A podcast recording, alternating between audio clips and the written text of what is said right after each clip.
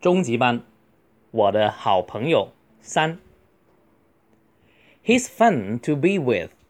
He tells funny jokes. His stories make me laugh. He's a good listener. He knows when I'm blue. He picks me up when I'm down. He's one of a kind. We'll stay friends forever.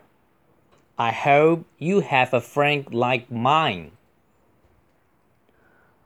OK，第一句，He he's fun to be with。这个 to be with 是一个呃固定的搭配，跟他在一起很有趣。He tells funny jokes。这里要他会讲好笑的笑话。这里要注意的就是 he tells tells 第三人称单数， 他 he 后面加的动词要加 s。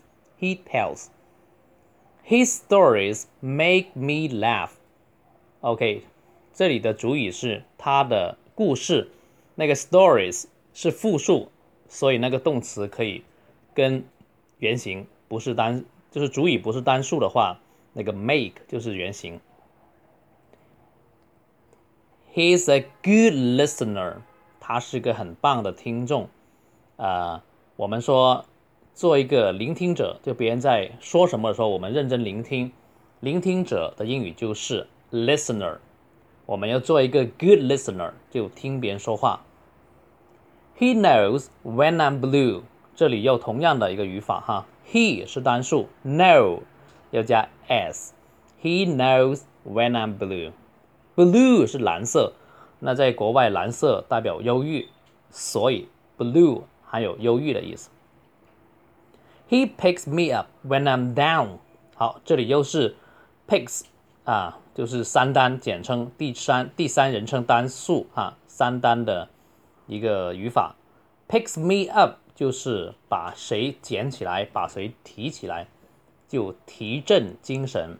When I'm down，这个 down 也就是那个我根本好 down，广东人说好 down 就是这个 down，下就是很低落。